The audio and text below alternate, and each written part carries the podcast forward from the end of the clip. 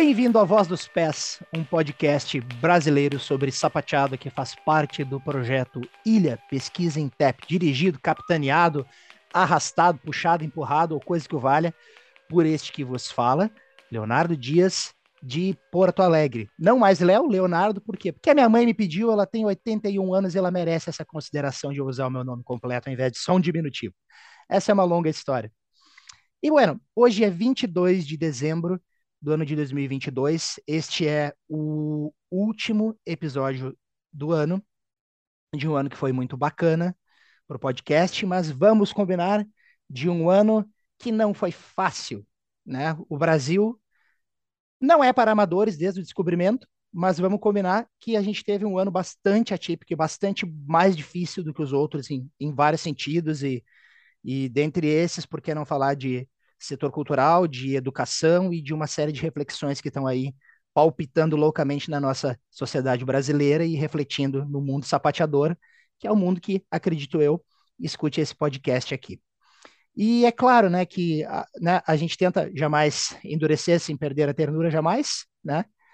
Mas né, um ano desse tipo, um ano atípico assim, nos leva a refletir sobre o que precisa ser dito, o que vale a pena ser dito, quais são as conversas certas para esse tempo né? Então, sem mais delongas, né, a gente pensou aqui no projeto que tem uma bolinha que está quicando há um tempo, desde o começo lá da pandemia, quando se falou em Fórum Brasileiro de Sapateado, né, os que acompanham aqui estão sabendo do que se trata, que é dar uma atenção um pouco mais carinhosa e talvez um pouco mais científica, no sentido de entender a coisa por dentro, para a ação do sapateado dentro dos projetos sociais aqui no Brasil. Uh, o fórum fez um levantamento disso, né? Para quem quiser mais saber mais sobre o que seria esse Fórum Brasileiro de Sapateado, entre em contato com o podcast, a gente conversa com vocês. Um, um, entre em contato com o nosso convidado, que aqui está, que faz parte da gestão esse ano, também, né? Uh, com ambos, né? Bom, aí eu estou adiantando a conversa já, mas enfim, o fato é, uh, surge uma curiosidade aqui no projeto de a gente começar a olhar, entender, conversar sobre, divulgar a ação dos projetos sociais dentro da comunidade sapateadora e o contrário, a ação do sapateado dentro desses lugares onde os projetos sociais estão inseridos. Eu sou um completo ignorante no tema e, como tal, eu resolvi chamar para essa entrevista quem está por dentro, quem viveu isso, quem vive isso, quem está nessa realidade e sabe exatamente do que se trata, né? Então eu tenho muito orgulho de dizer que tenho aqui comigo hoje no podcast dois convidados, né, da fina estampa do sapateado brasileiro, a saber, Valéria Sanches e Juliano Antônio, que são além de pessoas, né, caríssimas aqui para nossa comunidade sapateadora brasileira, pessoas que têm a vivência dos projetos sociais e têm muito a nos ensinar a respeito disso. Né? Então, eu vou pedir para vocês darem um oi para a gente aí e se apresentarem para a gente. Primeiro, a Val, por favor. Olá, comunidade, amigos, curiosos, todos aqueles que querem saber um pouquinho mais do pano de fundo de uma arte, que na verdade nada mais é do que realçar, levar a luz aonde ainda não se encontrou. Então eu quero agradecer ao Léo pela oportunidade de estar falando sobre esse tema que é genuíno em mim, mas eu quero falar um pouquinho da minha trajetória. É, sou Valéria Sanches, filha da Maria Alice, é, venho de um lar social, um lar que acolheu muitas crianças de rua e esse olhar social mesmo, de verdade, veio nessa convivência com a minha mãe. Então, eu não consigo viver sem não ter o olhar afetivo e social dentro do meu trabalho. A vida inteira foi assim, desde a minha primeira aula, aos 17 anos. Então, assim, com muito sacrifício, me formei em educação física, fiz duas pós-graduação, arte terapia, educação infantil, E venho nessa luta há mais de 33 anos, com essa arte que, que me aquece todos os dias. E é isso, eu estou muito feliz de estar falando aqui de projeto social. Né? A minha escola, sou diretora do Batuque do Pé, espaço de arte sapateado no interior de São Paulo, na cidade de Marília. E é um lugar onde acolhe. Então, eu quero agradecer a oportunidade de falar desse tema tão importante e que precisa ser visto, ouvido, sentido e olhado por mais pessoas. Obrigada, Léo. A gente que agradece, Val. Bem-vinda. Bem-vinda à ilha. Gil, e você? A gente se conhece aí da, do, do, dos, dos, quartos de hotel já. Sim, mas, sim. mas conta um pouquinho da tua estrada para nós.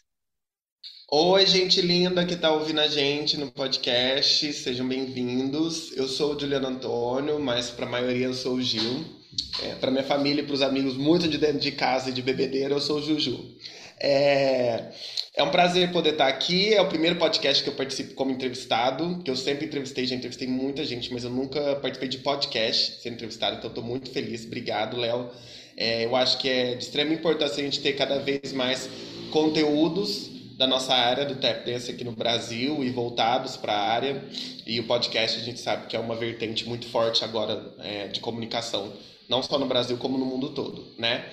É, eu sou formado em publicidade, propaganda, pós-graduado também na área de marketing, sou sapateador profissional, dou aula, coreografo, produzo, é, venho de um projeto social, por isso o gancho com o tema do episódio de hoje. Eu venho do projeto Adote um Artista, que ainda existe há 20 anos em Araguari, que é o estúdio de dança que acolhe esse projeto, e a Alexandra Gebrinader que criou, junto com os professores da época, e existe ainda e ela dirige Hoje eu faço parte da comissão de diretoria do projeto social e da coordenação da escola também, mesmo à distância, junto com uma equipe incrível. E hoje todos os mais de 10 é, colaboradores, que eu gosto de chamar, não gosto de falar de empregados, é, os colaboradores tanto do projeto social quanto do, da escola, todos foram formados pelo projeto social. Todos vieram das, das aulas desse projeto. Então, falar de projeto social é muito falar do que da minha vida, porque eu danço desde os 11 anos, né? E eu só comecei a dançar, mesmo vindo de uma família de artistas, porque eu vi o sapateado. Até então, nenhuma outra dança tinha me despertado para dançar. Então, vem daí, assim, o, o, meu gancho, eu acho de extrema importância. Já passei aí por outros países, já trabalhei no cunho social também, não só do Brasil, mas em outro país também. Então, pude ver um pouco de como que é essa percepção em outra cultura. E eu acho que tem muita coisa para a gente falar sobre. Pois, maravilha, Gil, maravilha, Val.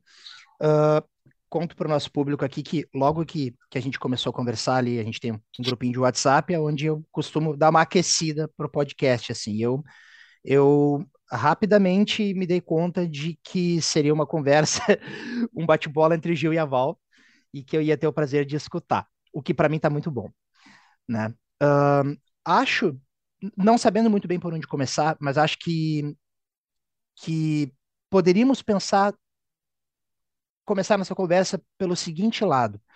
Né? Eu estou aqui conversando com dois profissionais totalmente inseridos na comunidade sapateadora brasileira, né? Uh, com um alto nível de qualificação, ambos têm uma qualificação acadêmica, têm uma, uma qualificação aí pela estrada dentro da, da, da vida sapateadora, que vamos combinar que é fazer aula, né? Um, e, enfim, vocês estão na luta conosco aí. Tendo essa origem com essas características que vocês colocaram, né? Talvez fazendo uma pergunta um pouco vaga, mas vamos pensar assim: que possibilidades concretas a gente tem de, através de um projeto social, abrir caminhos de vida que de repente não estariam ali sem o sapateador né, trabalhando naquele ambiente, naquelas circunstâncias, com aquelas comunidades, e sobre as possibilidades de, sim, a gente democratizar as oportunidades, é isso que eu quero dizer, a partir desse tipo de coisa, tendo em vista que vocês estão né, plenamente ativos e integrados né, no que a gente poderia chamar de, de, a nossa comunidade brasileira de sapateado no momento, né, a possibilidade de, de realmente multiplicar isso. Como vocês veem isso? É real o que eu estou dizendo? Vamos começar por aí. Eu acho que é real, e a, e a Valéria pode é, também complementar e, e somar isso. Eu acho que é a partir do momento que o projeto social é criado no cunho de expandir a visão de mundo de quem participar. Por quê? Quando você vive numa, é, numa situação é, de risco socioeconômica, né, você não tem muita visão do que pode ser além, porque a sua realidade é muito, muito cruel. Você não vê a, a, além do que está acontecendo, né? Quando você não tem o que comer, você não pensa em muita coisa. Então começa daí. Se o projeto social ele já começa com um dos pilares dele, tendo a trazer a visão de mundo e o famoso você pode, essa expressão é maravilhosa, você pode alcançar. Acho que aí sim. Porque se for só um projeto social para ficar bonito, tá no Instagram e falar que eu te, dou bolsa na minha escola de dança, não, a gente já muda a conversa. Não vai adiantar, entendeu? Porque eu acho que é bonito, é legal, até a página 2. Porque quando eu subo o morro ou vou para a comunidade, é, ou entro em alguma viela onde a pessoa mora, aí eu vejo o que, que acontece. Porque aquela uma hora da aula, duas horas ou o dia todo de aula, é muito pequeno perto da, da criança, do jovem, do adolescente que vai voltar para casa, talvez não tenha condições nem de saneamento básico, de energia elétrica, de comida. Então, acho que a conversa é um pouco mais densa, já começando desse princípio, entendeu? A gente vai, vamos um pouco lá atrás. Por que, que eu falo isso? Eu acho que dentro da minha vivência, dentro das possibilidades que o Adote o Artista me trouxe, voltando 15 anos atrás, uma das coisas que a tia Alexandra talvez nem tinha, na época não era tão estruturado, talvez, ela me deu o sentido do você pode. Você pode mudar a sua realidade. Você pode mudar a realidade da sua família. Você pode inspirar a sua família a querer mudar também. Não que é uma responsabilidade, não é isso. Não estou passando para a criança responsabilidade de mudar a família. Não, mas eu posso sair daquela condição. Aí que o sapateado é uma ferramenta. Ele é uma das. Não é que ele é a única, ele é uma das ferramentas que eu posso me aprofundar tão quanto o estudo, tão quanto o esporte, para mudar essa realidade. Mas tudo depende de quem está gerindo isso trazer essa consciência, porque senão vai ser só mais uma coisa para ficar bonita, entendeu? Porque aí sim a gente entra nesse tópico de oportunidades, de como o TEP entra nessa situação. Mas antes de virar o jogo, tem a realidade de hoje. Isso é um papo que eu e o Roberto Gomes, o Macarrão, a gente é muito amigo, assim, de muitos anos, por causa do Step Rio. E a gente já teve esse papo. É bonito até a página 2. Ah, é lindo, vai abrir portas. Sapateado. É caro o sapato. É caro. Chegar na escola de dança é longe. Então, assim, é, talvez o aluno não vai chegar na hora, talvez não tenha ônibus, tem cidade que não tem ônibus, é, o pai não tem nenhuma bike para poder não tem uma bicicleta, então assim, pera lá, é até a página 2. Então, como é, é, igual você falou, da democratização. Então começa a democratização ao acesso ao projeto social. Então, peraí, eu tenho recurso de falar com a prefeitura de disponibilizar uma van, ou eu vou subir o morro e fazer meu projeto lá em cima, ao invés de fazer na escola de dança, que é algo acadêmico que, que atra... e talvez assusta a comunidade que mora lá em cima porque é elitizada e branca. Então, até chegar lá, tem um. Então, assim, quando eu entrei no projeto social, ainda era bem no início, né? Hoje tem 20 anos, é uma coisa muito institucionalizada, não tem nem diferença dos alunos na escola. Mas lá atrás, eu lembro de meninas que não queriam dançar do nosso lado, quando misturava quem veio do projeto social e quem veio da escola de dança, por causa dessa separação. Mas essa separação a gente tem que entender que não é só na sala de aula, é geográfica. Ela é maior, ela é geográfica, ela é financeira, ela é social. Então, eu acho que é um tópico. Eu podia já ir direto nas oportunidades. Como empresário, eu podia ir direto lá na frente, falar tudo que pode desdobrar. Mas eu acho que a conversa, para quem está ouvindo a gente, é mais interessante nesse início né, do podcast, falar todo esse pensamento, sabe? Eu trabalhei numa ONG em Uberlândia. Eu amei trabalhar lá porque é, bem, é da, da da Doris Ney Firmino, é a diretora, e ela é, é madrinha e tia da Pamela Tadeu, a Pamela que me indicou na época. E eu amei porque ela tinha essa visão e me abriu a cabeça do, pera lá, não, o aluno vai vir para cá, lá não é só dança.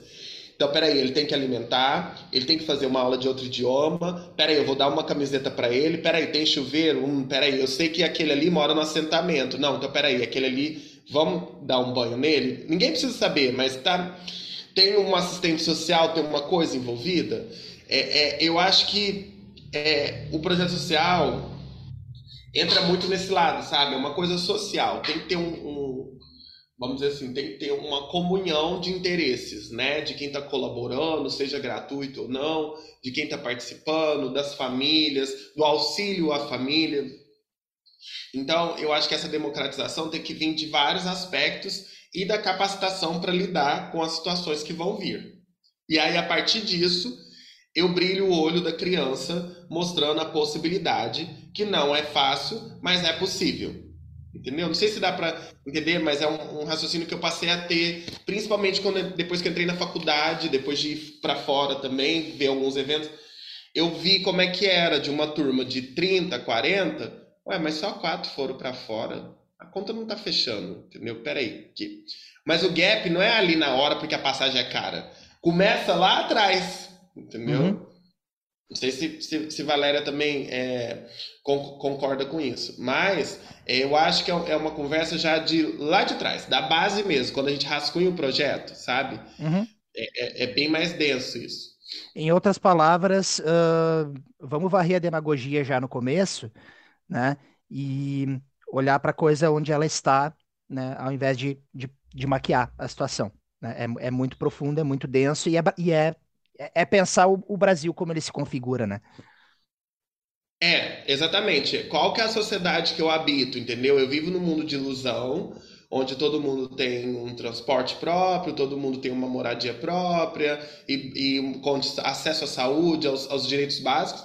Ou não, eu vou enxergar a realidade que é extremamente desigual é, no nosso país. Né? Acho que, que é, é ter os pés no chão para poder, poder ter, para poder olhar sobre isso um milhão de coisas me ocorrem, mas eu prefiro ouvir a Val, que deve estar tá cheia de coisa na cabeça aí para falar também. Gente, eu falo esse. Não, primeiro eu tenho que falar para vocês o seguinte: esse menino, meu filho da dança, ele veio de um projeto chamado Adote um Artista. E como Deus promove encontros de alma, o meu projeto, sem eu conhecer o Juliano, também chama Adote um Artista. Uhum. E foi algo que, quando a gente começou a conversar, eu falei do meu projeto e ele falou: Não, eu também vim de um projeto desse, com o mesmo nome. Assim, foi a primeira vez que eu vi o Gil, foi num Pepe Rio, e a gente já no primeiro olhar já tá, e é isso. E nas nossas conversas, primeiras conversas, já foi sobre projeto social. Foi, foi mesmo. Né? Então, assim, o meu Adote um Artista, ele nasceu com a minha escola, mas o meu olhar social nasceu do coração da minha mãe. Então, tudo isso que o Gil falou tem muito a ver. Eu sou um pouco mais poética, romântica, tá, gente? Mas tem muito a ver com o olhar afetivo. Olhar afetivo não se ensina. Olhar afetivo a gente sente. Então, não é todo mundo que consegue, que está ali num padrão de vibrações energéticas, que consegue entender o que o outro sente. Então, assim, tudo isso que o Gil falou, como que uma criança vai sapatear com fome? Né? Então, para, não, não vira. Não é isso. Isso realmente tem que estar estruturado, sim. Isso tem que ser pensado, sim. Mas a maior falta que eu vejo é o olhar social, porque eu já trabalhei em vários projetos sociais. Eu não vivo sem esse trabalho. E, e eu vi assim muitos funcionários ali que tá ali prestadores de serviço para colaborar, que tinha o olhar social e muitos que não. Então, aqueles que tinham olhar social, o trabalho era outro. Então é muito difícil isso, porque se tem uma equipe de psicóloga, se tem uma equipe de assistente social, é primordial. Se tem todo esse olhar, nós, arte educadores, que chega lá para levar um pouquinho de arte, um pouquinho de brilho, um pouquinho de amor, a gente vai ter um respaldo. Se não, é muito difícil. Mas eu sou brasileira, não desisto nunca. Então, o, meu projeto social da minha escola, o Adote um Artista, ele é tudo isso aí que o Gil falou. É, nenhum aluno do Adote um Artista, que eu acho que já passou por mim, em torno de uns 40 alunos, nenhum deles se sentiu diferente dos alunos pagantes da escola. E se vocês dois chegarem numa, num horário de aula lá na minha escola, vocês não vão saber quem é adote um artista, quem é o aluno pagante normal. Você entendeu? Não tem isso, não, não existe, porque se tiver isso, não é projeto social, porque não tem o um olhar afetivo, porque não tem o acolhimento. Então, quando a gente fala em projeto social, o nome social fala, social é o que? É união, gente. Então não dá para desvincular as coisas. Sabe? Agora eu falo assim, Valéria, mas como é que você está? Você está conseguindo ter o seu projeto social com essa pandemia? Gente, eu estou vendendo almoço e comprando a janta. Eu, tô, eu acabei de fazer um evento, um sarau aqui na minha cidade, para pagar o aluguel da minha escola de janeiro. E não tenho nenhuma vergonha em falar isso porque a minha escola é uma escola exclusiva de sapateado. Nós, sapateadores, sabemos que o sapateado é a pobre da dança. As aulas de balé são umas aulas mais populares, mais procuradas. E eu estou no interior, com uma escola só de sapateado, com 12 alunos pagantes e seis alunos de projeto social. Então, assim, eu estou feliz Tô capenga? Tô capenga, mas eu tô feliz. Porque eu sei que o meu trabalho é verdadeiro. Então, é, não adianta a gente passar paninho e dizer assim, ai, que lindo, realmente, nossa, ela faz um trabalho social. Eu faço um trabalho social porque eu tenho pessoas amigas do meu lado que me apoiam. Porque eu tenho pessoas que acreditam. E porque eu sei que eu mudei vidas. Então, é isso que me move, tá? Agora, se alguém falar assim, ah, mas como é que eu faço? Ah, para. Não faz um trabalho desse quem não quer. Porque eu estou aqui numa posição de diretora de uma escola, que eu acabei de falar para vocês a situação real. Agora fala para mim, se eu tenho cinco alunos numa sala que paga qual é o problema de eu colocar três ou quatro que não paga? Eu vou estar tá dando a mesma aula, eu vou estar tá usando a mesma luz, a mesma internet. Gente, não entra na minha cabeça uma escola que não oferece a oportunidade. Mas isso é o capitalismo, né? É o país que a gente vive e a sociedade que a gente vive. Não estou defendendo, não estou defendendo, na verdade estou criticando, que é o, sistema capitalista que a gente vive. As pessoas visam o dinheiro, não o próximo. Mas, a- gente, a pessoa já está ganhando. Sim, Que custa por alguém ali, sabe? é só você custa- ver que as pessoas não sabem o nome do vizinho da, da porta do lado. Não sabe se o vizinho está morto, se o vizinho está doente. Então você já começa na, na- se no, convívio, no convívio. Já é assim. Quando a gente vai para dentro de uma sala de aula, uma coisa que já é acadêmica, muito quadrada, formal, as pessoas não têm é, essa, essa visão, não enxergam além da, do muro do, do- do- da escola de dança, né? Para ver o que, que acontece, né? Então, é, é, leva como se, ah, tá tudo bem. Mas não tá nada bem, quando a gente sabe que tem crianças, jovens, adolescentes morrendo por causa de N razões nas comunidades sendo que ele podia estar dentro de uma escola aprendendo, entendeu? Mesmo que não fosse levar como ofício, ele podia estar ali passando o tempo dele e sendo instruído a uma coisa que é positiva. Mas as pessoas, infelizmente, não não não têm essa visão e tá cômodo ser assim. Essa é a questão, tá cômodo. Tá cômodo ter quem paga tudo, tá cômodo não ter esse olhar, que as pessoas não, as pessoas é essa sociedade capitalista e racista que não olha para o lado, entendeu? Então, então é, eu, quando você fala, eu consigo entender perfeitamente por causa da estrutura que a gente vive. E porque quando a gente começa a falar, toca na ferida. Ah, mas o imposto. Ah, mas não é justo. Ah, mas não é justo com quem está passando necessidade? Gente, oi, é o que você falou. Já estão pagando. A sua hora está paga ali. O que, que custa você, você estender a mão e ainda ampliar a forma de acesso à, sua arte, que pode morrer se você não amplia. Simplesmente.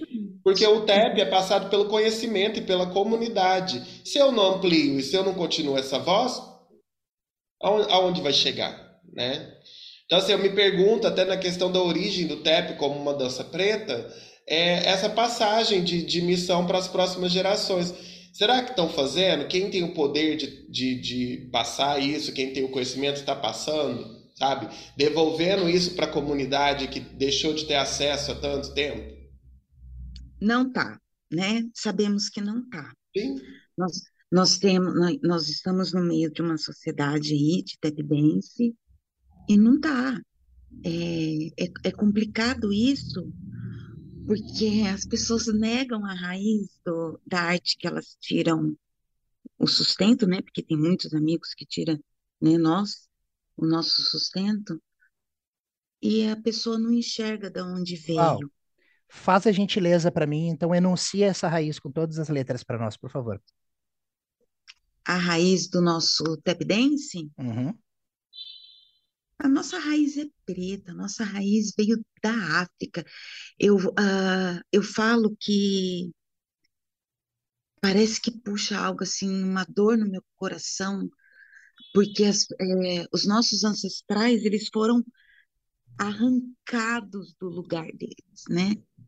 E jogados num outro lugar, sem a cultura, sem o, o amor ali, sem eles, eu não sei, eu não consigo, assim, o nome, eu não, eu não consigo imaginar a dor que foi isso. Gente, o tap dance nasceu desse sofrimento. O tap dance nasceu dessa força, desses pretos lá atrás. Como pode, hoje em dia, as pessoas negarem isso? Como pode, hoje em dia, as pessoas num olhar para trás e se sentir no dever de retribuir. E não Ai, apenas no dever, desculpa a interrupção, Val, não apenas no dever, que, que é um dever sim, mas no encantamento da maravilha disso tudo também.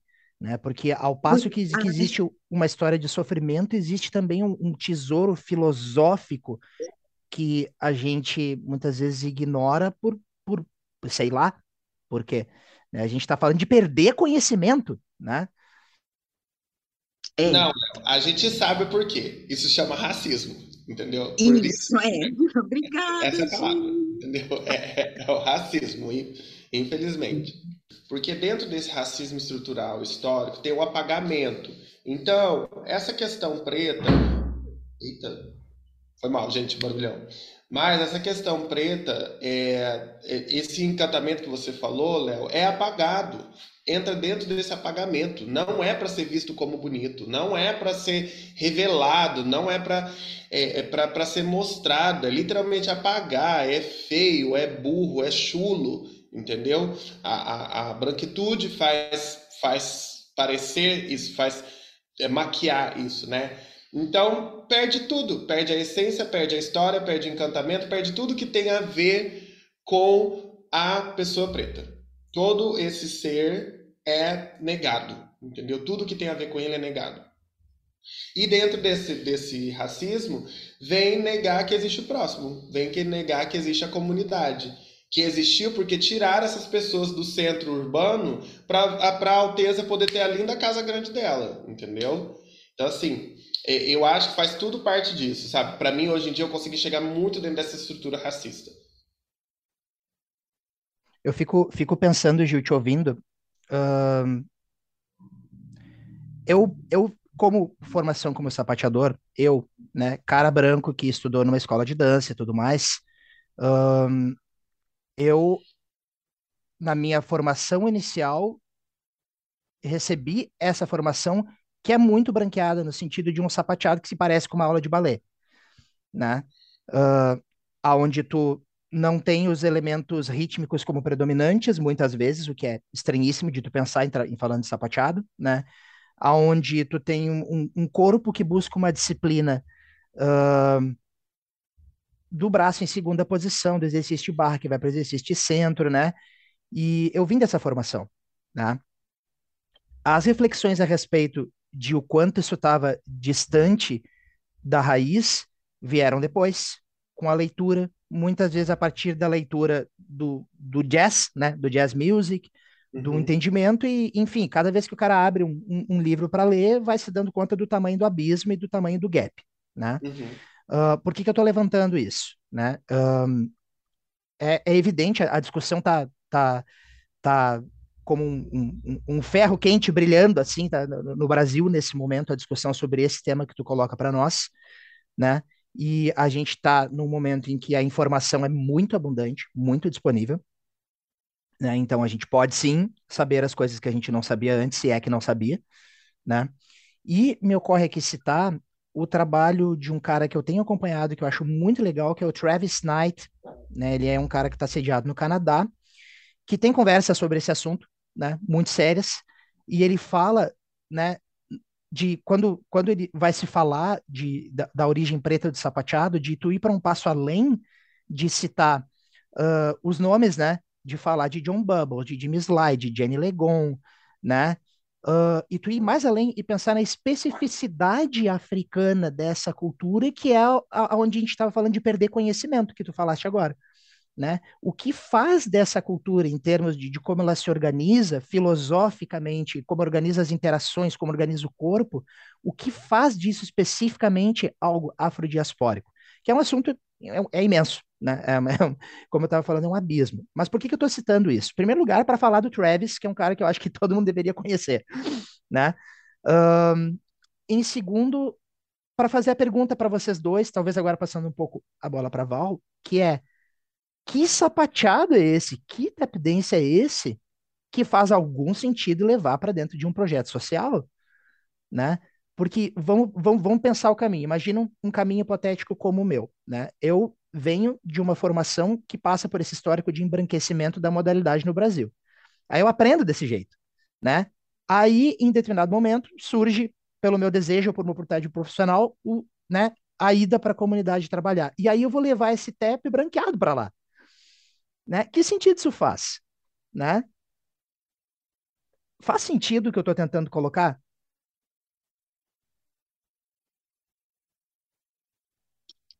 Faz todo sentido, Léo. Porque assim, na minha santa ignorância, na minha cabeça, até uns oito anos atrás, para mim, sapateado era os brancos. Entendeu? Assim, na minha cabeça, é, era um deles. E, e o Bojangles, ele foi todo genial lá, inclusive, né, um Dia Internacional do Tap Dance, em homenagem a esse gênio, esse mestre. Mas a coisa é tão engrunhada que uma mulher como eu, preta, eu achava que era branco. Porque eu não conseguia me enxergar na, na, naquela arte que eu amo, sabe? E aí, quando começou a me dar uns cliques, foi quando eu abri a minha escola. Eu falei, eita, sabe? Tanto é que, como que chama a minha escola? Batuque do Pé. Batuque vem da onde, gente? Então aí começou a me despertar. Mas eu me sentia sozinha, eu não era convidada para ir a festival nenhum. Eu estava aqui no interior do interior. E na minha cidade só tem eu, sapateadora. É uma cidade patriarcal, é uma cidade racista, é uma cidade preconceituosa. Aí eu falei, bom,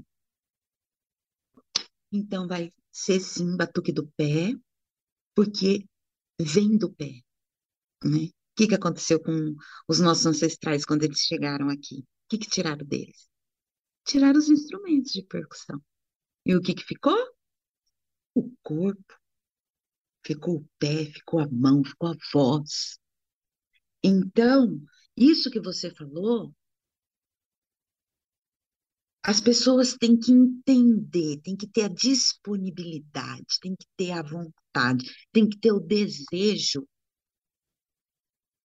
e tem que ter a humildade de falar: opa, estou errada, vou estudar. Meu, a, tudo bem, tem esse, esse artista que você mencionou, mas aqui no Brasil nós temos uma pesquisadora, Ana Gori.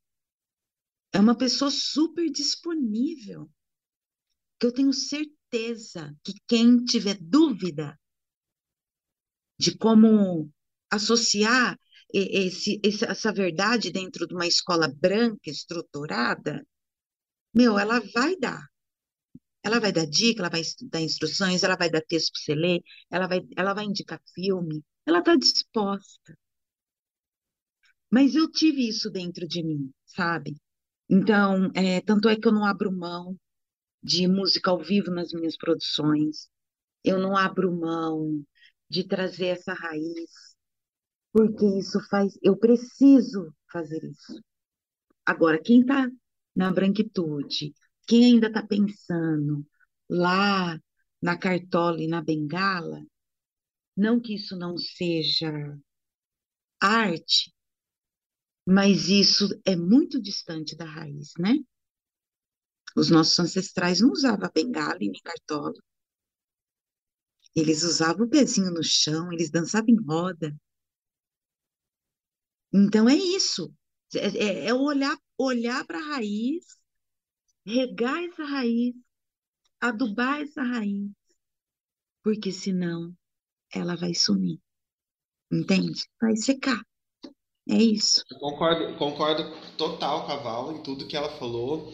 Acho que além da Ana também, com certeza deve ter outras pessoas que eu, eu talvez eu não conheça. Eu sei que o Lucas também faz mestrado, tem uma pancada de pessoa, além da e com certeza a, a Ana faz um trabalho muito legal. Mas é, isso que você falou, Léo, sobre o corpo em sala de aula, foi uma discussão que esses dias a gente teve uma conversa eu e a Mariana Borges, ela falando mais da área do contemporâneo, né? E eu falando do TEP que é muito interessante esse apagamento né, histórico disso que a Val falou. Então, porque começou em roda, os corpos são muito diferentes, principalmente o corpo preto, né? É, e aí, de repente, historicamente, vai passando, passando, passando, até chegar uma coisa acadêmica formal na barra, né? Então, assim, que corpos são esses que estão dentro da minha aula, né? Como eu vou conduzir isso? A minha arte realmente é uma arte que eu necessito desse, desse enquadramento europeu, sabe? Eu, eu preciso, eu preciso enquadrar. Você pode até na sua pedagogia usar de elementos. Não vou condenar quem usa, né? Com propriedade para fazer isso, com porquê, com...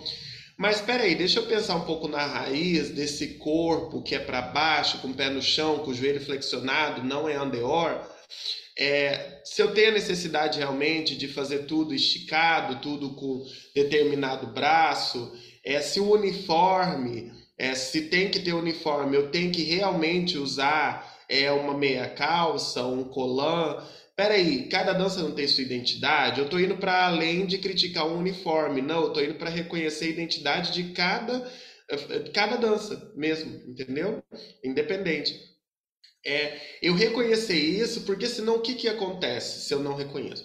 O que você falou, Léo, eu vou subir para a comunidade, ou vou realizar um projeto dentro da minha escola, sem saber disso, eu vou só reproduzir o que eu aprendi, dentro de um conceito que eu aprendi pela branquitude, dentro do conceito eurocentrado, para um corpo que não é aquele, e possivelmente você vai perder grandes talentos que vão se sentir péssimos, fora o trauma que você vai causar, porque não encaixa. Não adianta. Cada corpo, como educador, nós três sabemos que cada corpo do jovem que vem ali é diferente. Não adianta eu querer colocar a, a, um, uma pessoa com predisposição ou que já pratica o balé e tudo mais, dentro de um outro conceito. Não vou nem só falar do TEP, são vários, é múltiplo.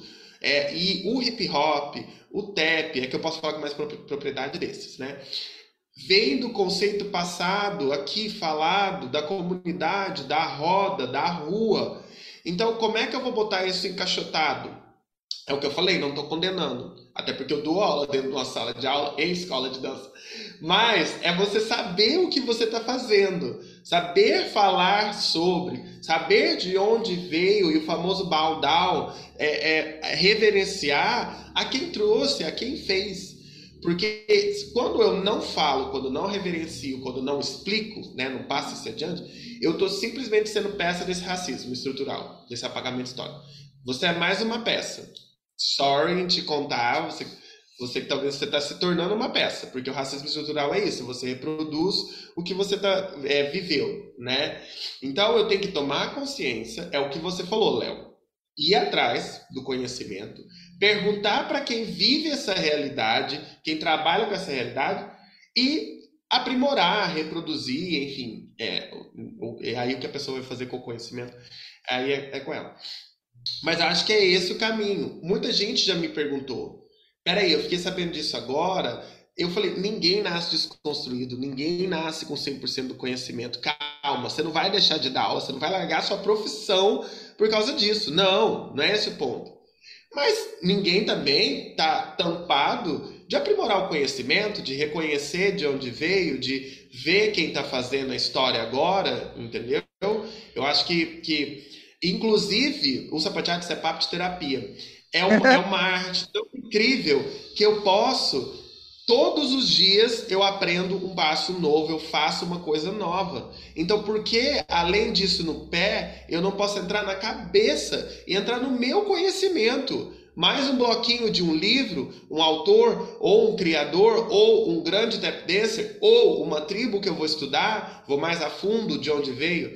Então, assim, coisas que eu estou jogando, para quem está ouvindo a gente, pensar sobre. Que às vezes parece muito limitado. Ah, eu não sei, nunca vivi. Oh, meu Deus, larguei a profissão. Acabou, entendeu? Não, isso é preguiça, né? Pânico. Acontece esse pânico. Tudo bem, isso também é do racismo. É para você se sentir culpado quando você tem acesso à realidade. Então, pera lá, vamos buscar as ferramentas necessárias e aí passar a verdade, passar com tranquilidade para os meus alunos. Eu tenho um olhar até mais afetuoso para passar para esse aluno.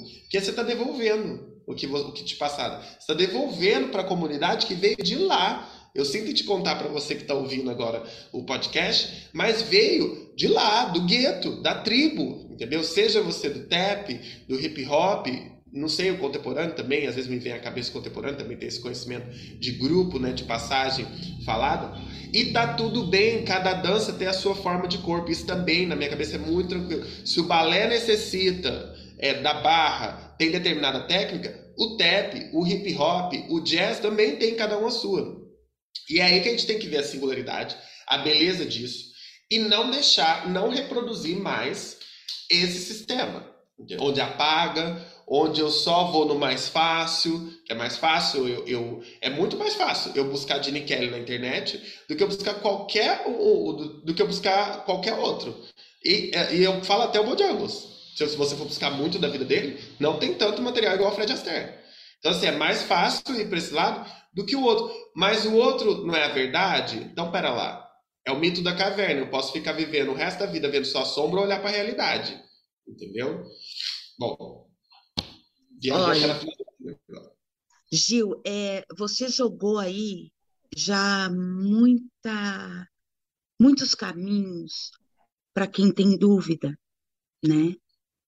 E eu, quando eu tive no Copa Série, que, eu fiz uma tive uma fala sobre olhar é, mais ou menos o papo aqui, o olhar afetivo dentro da inclusão do tap dance. E é isso, a minha fala foi clara. É, quando a gente tem, precisa de duas coisas importantes para você começar a pensar e se mexer. Primeira delas, vontade. De verdade, mas aquela lá do fundo da alma. Segundo, afeto. Porque se você tem vontade, você faz qualquer coisa. Porque você está com vontade, você está com aquela energia te impulsionando. Agora, você imagina se o afeto estiver junto? Meu, só pode dar certo. Então, assim, é possível fazer o social. Ai, mas aqui eu não tenho acesso a projeto social. Meu, vai procurar. Todo lugar tem. Vai procurar. Sabe o que, que eu faço? Eu tenho um projeto que chama Batucando por Aí. Então, eu separo uma segunda-feira do mês e escolho uma comunidade escolar da periferia da minha cidade, telefono e falo: olha, eu sou diretora de uma escola de dança, de sapateado. Podemos ir aí fazer uma apresentação para os seus alunos? Gente, ninguém acredita. Fala, não, mas quantos que a gente tem que pagar? Eu falei, não, não tem que pagar nada. Só quero levar minha arte para vocês. Vocês se interessam? Eu me ofereço para levar a arte. Isso eu faço porque eu quero, eu gosto, é, é, enfim. Mas não é que todo mundo tem que fazer assim. Mas eu digo assim: todo lugar tem um lugar, uma comunidade que você pode trabalhar o social. Você pode começar. E quando eu terminei minha fala lá no Copa Séric, uma garota, uma jovem de 17 anos, em lágrimas, me abraçou e falou: Como você me inspira. Eu quero fazer isso também. Se você me ensina. Gente, plantei uma semente. Agora eu carrego ela aqui no meu colinho, sabe? Então é isso, é corrente do bem. Você aí que está nos ouvindo, deixa-se tocar. Vou falar uma fala de Maria Alice. Deixa a luz entrar. Quando a gente deixa a luz do, da vontade do afeto, as coisas acontecem. É isso. Eu acho uhum. também, tem, tem outra coisa pegando o gancho na sua fala, Val, é que às vezes é muito em blank para a pessoa, é muito branco. É, branco que eu digo assim, não, não consegue ter visão, né? É, peraí, mas o projeto social, e como é que eu vou me manter? Né? A gente vive num país de desigualdade social, igual você falou, é extremamente difícil ser empresário na área artística, piorou. Então, assim, acho que isso daí vem também de um planejamento estratégico. Agora, falando do meu lado de marketing empresário. Acho que vai para outro lado, que é uma cadeia, se você pensar no círculo, que um afeta o outro, e tem como funcionar, e tem como eu angariar fundos, e tem como eu me manter. Mas tudo demanda um esforço e a vontade. É isso que a Val falou, e eu acho que é muito importante quem está ouvindo pensar. Então, pera lá, se eu tenho cinco alunos que pagam, eu pago as minhas contas, dá para pôr mais três? Ótimo, tá. Se eu consigo fazer isso com mais algumas turmas e isso vira um enquadra dentro de um projeto de uma lei de incentivo, ou eu posso ir na Câmara de Vereadores da minha cidade e pedir para institucionalizar uma verba mensal vinda do município, então pera, a conta fecha, porque eu consigo me bancar, bancar o meu espaço, talvez até auxiliar meus alunos com algum transporte, alimentação, algum a coisa gira.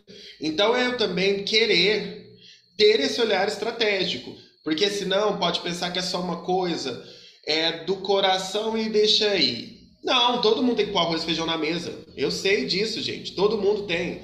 Mas eu também tenho que ter esse olhar maduro e empresarial de fazer a conta funcionar, sabe?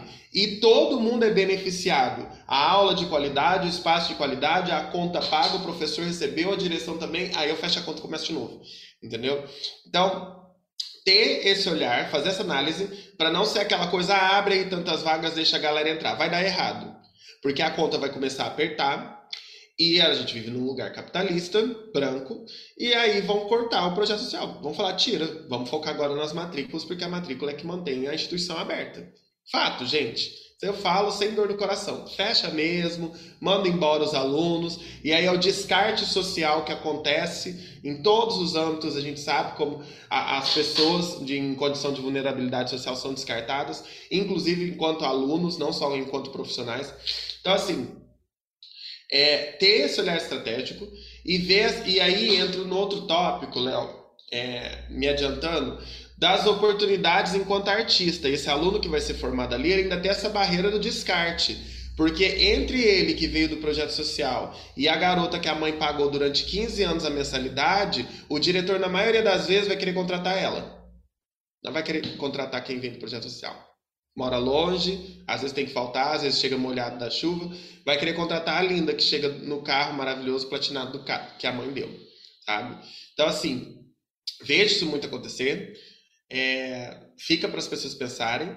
Eu sou um exemplo do contrário, porque a tia Alexandra contratou todo mundo que era do projeto social, ou ela falou: vou fechar. Eu não consigo mais ficar trazendo gente de outra cidade para dar aula.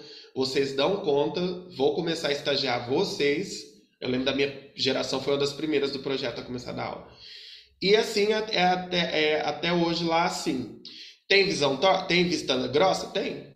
Tem vista grossa quando a, a, mãe de aluno fica sabendo que a professora de balé que está ali usa Black Power, ou a outra mora na periferia. Mas é, é ter vontade, entendeu? Eu vejo muito isso na, na Tia Alexandre e hoje também na comissão toda que dirige, né, nos outros diretores. Ter vontade, não, a gente quer e, e o nosso discurso vai trazer o conhecimento para aquele que está pensando torto, entendeu?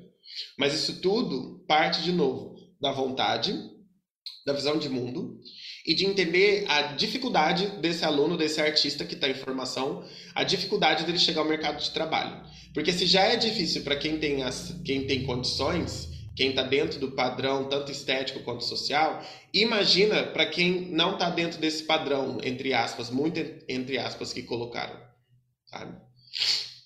Sim.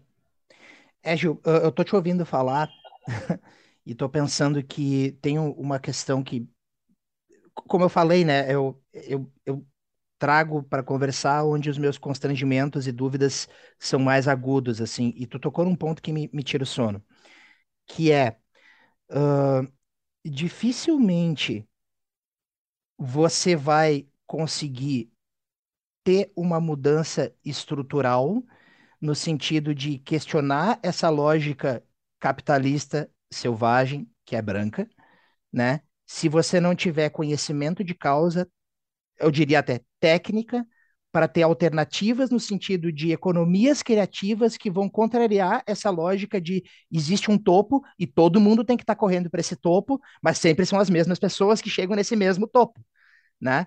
Então, é, me parece que essa discussão que tu chama sobre que conhecimento, que maneiras, que, que visão de mundo, que esperteza no sentido bom da palavra esperteza, de conhecer as coisas, né? E ser inteligente a respeito delas. Existe para que esse formato triangular que tem um topo muito pequeno em cima vire um círculo, como tu falou. E tu fez para quem não está nos vendo aqui, o, o, né, porque a gente está só com áudio, o Gil fez várias vezes o gesto do círculo, né, no sentido da, da de, desse, desse recurso que gira e acaba retornando, né? Uh, então, eu vejo na fala de vocês dois uma, uma complementaridade que na verdade, não me enche de resposta, me enche de mais dúvida e mais vontade de estudar, que é aquilo que começa com uma motivação e com um desejo que desde já é revolucionário e questionador, porque não está pensando só em si, não está pensando só nesse chegar no topo. Isso em si já é revolução, né? né? Vem desse coração e vem dessa cabeça que talvez experimentou muitas coisas, como é o caso das coisas que tu está falando aí, né, Gil? E construiu um corpo de conhecimento preciosismo a respeito de possibilidades concretas de viabilizar, né? E acho muito legal isso que tu, que tu fala, Gil, uh, no sentido de que viabilizar qualquer coisa é conhecer as coisas e propor soluções que vão eventualmente dar errado e tu vai aprender e vai aprimorar essas soluções, né? Mas de saída negando a possibilidade de que só existe essa solução, né? E que ela já está fadada ao fracasso, né? Uh, me dá muita vontade de estudar economia criativa para ver as relações entre uma coisa e outra. Né? Porque é, eu acho que eu, isso é uma crítica que eu sempre faço em toda conversa que eu tenho, em toda palestra que eu dou, que o artista é muito passional e esquece do resto da vida, do resto que eu falo do âmbito burocrático das coisas. Então o artista vai muito na paixão, que é a nossa arte, no coração, na criação, e às vezes se deixa aí, esquece de ter esse outro olhar. O que eu não condeno, que às vezes a questão de tempo, de vida, de estágio de vida, não dá. Mas ninguém é ilha. Então, você pode ter um amigo que é advogado, que é contador, que é assistente social, e se você não tem, o município tem, e você pode ter acesso, para se informar. Além da internet que já está na mão de todo mundo, mas a internet, se você não sabe usar, vai cair informação errônea. Mas essa questão de, é, de, de projetos colaborativos ou de economia criativa é muito abrangente, muito possível, é algo que cada vez mais está em, tá em, em, em, alta no Brasil, as pessoas têm buscado, têm empreendido e grandes empresários têm olhado para os pequenos para apoiar projetos menores. Só que é isso, você tem que ir atrás do conhecimento e sair da sua caixa, o que é ainda mais difícil quando a gente vem do sistema acadêmico todo formal quadrado, onde você paga a matrícula, você faz o mês, acabou, dança no espetáculo fim de ano, já era. Então, assim, até, por exemplo, o que as academias de musculação começaram a trazer, Smart Fit e outras grandes redes trouxeram, de você pagar para fazer tudo, coisa que na escola de dança você não via há 10 anos atrás, na sua maioria, começou a mudar agora, sendo que lá fora já existia isso. Então tem muita coisa que é nova para se aprender, para pensar de forma diferente, junto com as tecnologias que vão surgindo cada dia mais econômicas, é, apetrechos, ferramentas, para poder englobar o cunho social também, que é possível. Mais uma vez dizendo, é possível. A questão é o conhecimento, ir atrás do conhecimento, reconhecer e não, e, e não deixar para trás a sua ignorância, porque enquanto você não tem o conhecimento, você está na situação de ignorante ali da situação. Né? E vai continuar fazendo as mesmas coisas do mesmo jeito e chegando nos mesmos Você vai resultados. reproduzir, essa psicologia explica, você vai reproduzir o que você viu, o que você viveu. Isso é fato, você vai reproduzir. Então, assim, por que não reproduzir o conhecimento é, verdadeiro, né? Se a gente tem esse sistema que você falou, da, da pirâmide, né, onde a base é muito larga e a ponta é muito pequena, como é que eu faço isso, isso se tornar é, mais acessível, uma outra forma? E quais as ferramentas e com quem eu falo, né? Porque uma coisa é eu ser uma pessoa que eu falo só com Vamos dar um exemplo, eu sou uma pessoa branca, diretora de escola de dança, eu vou falar com outra pessoa branca que está no outro lugar de uma pessoa branca, eu não vou mudar nada. Se eu não ir falar com uma pessoa preta, se eu não for falar de acessibilidade com uma pessoa que tem algum tipo de, de necessidade especial física ou psicológica, eu não vou mudar, eu não vou sair do meu meio. Então é a vontade da pessoa realmente sair dali do, da sua ignorância, da, seu, da sua realidade, desse rio perene e dar um chacoalhão e ir para uma coisa que onde se movimenta e faz a mudança acontecer. Entendeu? Queridos, meio-dia e 14. Val disse que tem compromisso meio-dia e 15. Então, vamos respeitar aqui os nossos combinados. Eu vou. É, é evidente, né, que isso tudo é uma pincelada num assunto né, que a gente vai passar aí as próximas décadas debatendo. Espero poder ter aulas com vocês dois de novo, né, nas próximas oportunidades e encontros para a gente continuar debatendo. Né? Acho que um gancho que fica para uma próxima conversa, talvez com novos convidados dentro do mesmo tema, é até que ponto a gente não está fazendo o papel do Estado, né, que o Estado deveria estar tá ocupando. E, enfim, de, de que maneira a política pública tem que né, abraçar toda essa conversa que vocês estão fazendo e abraça mais às vezes e pouco, né? E vamos deixar isso com enorme reticência. Eu queria, para começo de conversa, agradecer imensamente a franqueza, a generosidade e, e a disponibilização desse conhecimento. Vamos botar na rua, vamos, vamos fazer circular da melhor maneira possível. E queria pedir para vocês nos darem um, um, último recado e um tchau para o público do podcast aí. Pode ser a Val primeiro. Olha, foi uma alegria imensa de falar um pouquinho desse assunto, dar umas pinceladas, dar umas cutucadas, porque é um assunto necessário e urgente, tá?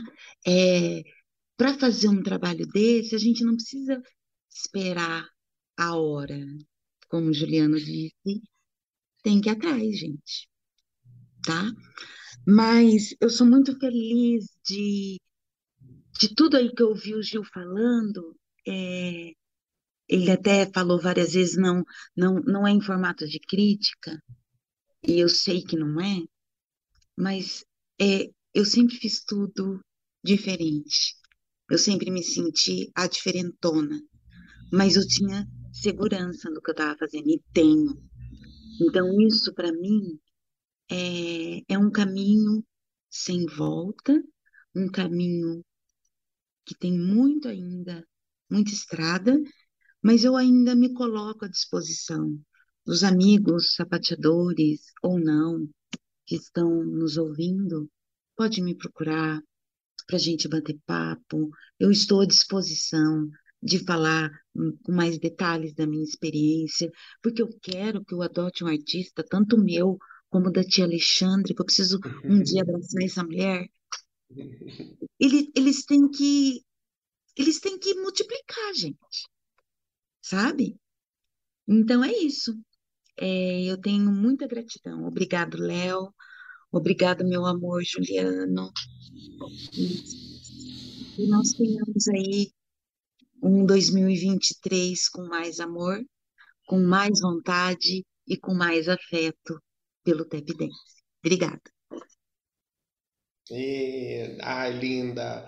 É, gente, eu só tenho a agradecer, assim, que toda vez que eu puder falar da minha história e puder inspirar mais pessoas, eu sinto que é uma missão, assim, então eu fico muito feliz de poder compartilhar um pouco. É, sou muito grato de, da minha história, de onde eu vim, de saber que essa história ainda vive, que o Adote um Artista ainda existe, mesmo sem nenhum tipo de, de, de iniciativa pública apoiando.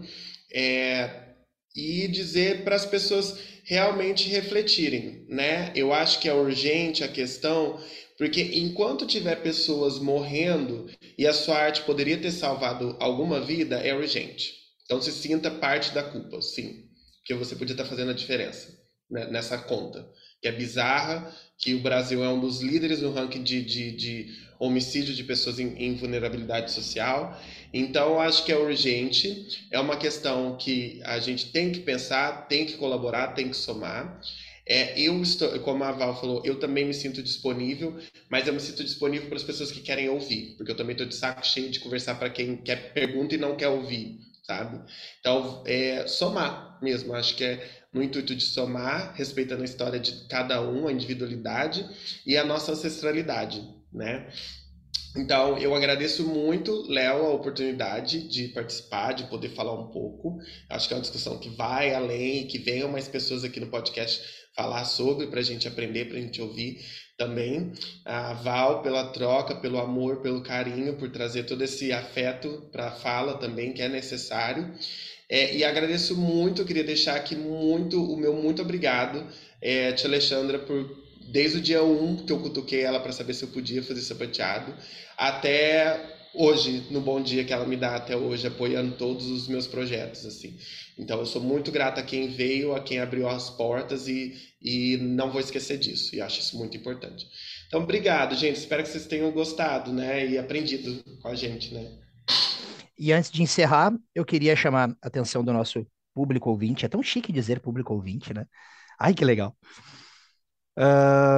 queria dizer que acompanhem não só as trajetórias e, e, e né, o trabalho social dessas duas feras aí, mas acompanhem também a arte deles, né?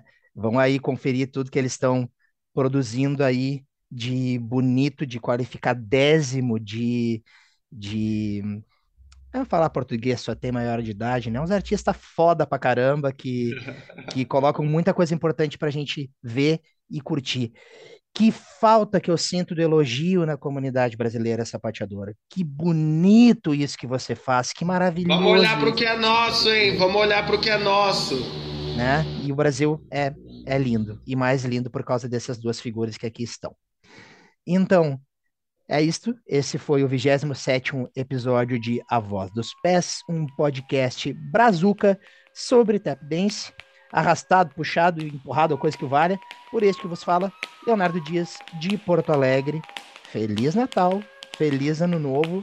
A gente se vê o ano que vem, sabe-se lá entrevistando quem, mas aqui estaremos. Um grande beijo.